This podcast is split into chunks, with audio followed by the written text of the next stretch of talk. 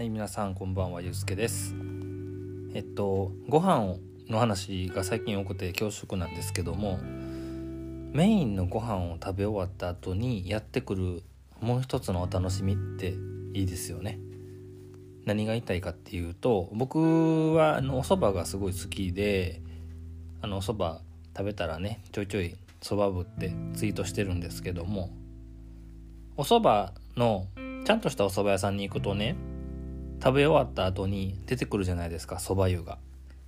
僕あの蕎麦湯が大好きなんですよ。うん。蕎麦をね煮た時のやつですよね。であのー、食べ終わったおつゆとかにさこうドーンと入れてで薬味溶かしていただくと。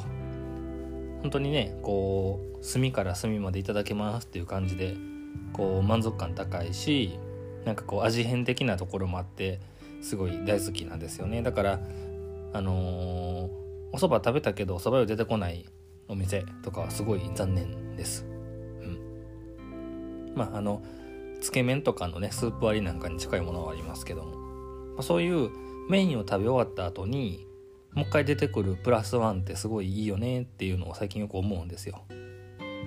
で僕が、えーと、住んでるところの近くにある弥生県。定食屋さんね。余談ですけども僕はあのー、引っ越しを何回もしてるんですね。この10年間で8回ぐらいしてるんです。9回ぐらいかな。してるんですけど新しいお家を選ぶ時に重視してるのは家のそばにご飯おかわり自由のお店があるかどうか。です。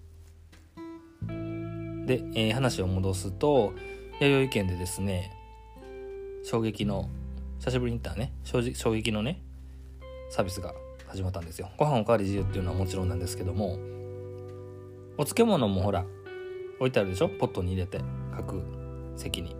そこプラスねだしポットに入っただしが入れ放題。どういうことかというとおかわりします。でそれぞれのテーブルに置いてあるお漬物をご飯の上にちょこんと乗せます。そしてあのおかわり自由コーナーに向かいます。でだしをねジョバーっとこうかけるわけですよ。うんお茶漬けですね。お茶漬けがなんと実質食べ放題。ギブアップするまでいくらでも食べれますと。これは熱いっすね。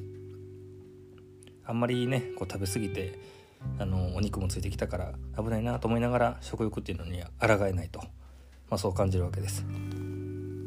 で今日行ってきたなんかごめんなさいねなんか外食の話ばっかりなんか新しいねなと思われるかもしれんけどあの家でも食べてますから、はい、自己フォローが済んだところで、えー、ココイチ久しぶりに行ったんですよ。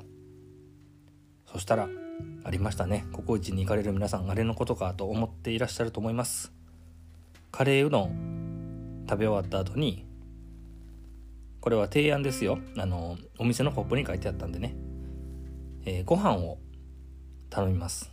そしてその上に卵を割りますと。お分かりですか？その後に残った、えー、カレーうどんの出汁をかけていただきましょうと。なんというもうこれは。悪魔のような食べ物と。僕その日カレーうどん頼んでなかったんでね 結局食べれてないんですけどもこれを手出したら飛ぶぞ飛ぶぞって感じですね。うん。何なんでしょうね。メインのご飯を食べた後にもう一工夫でこんな味っていうのあれは本当に悪魔のささやきですよ。やめられない。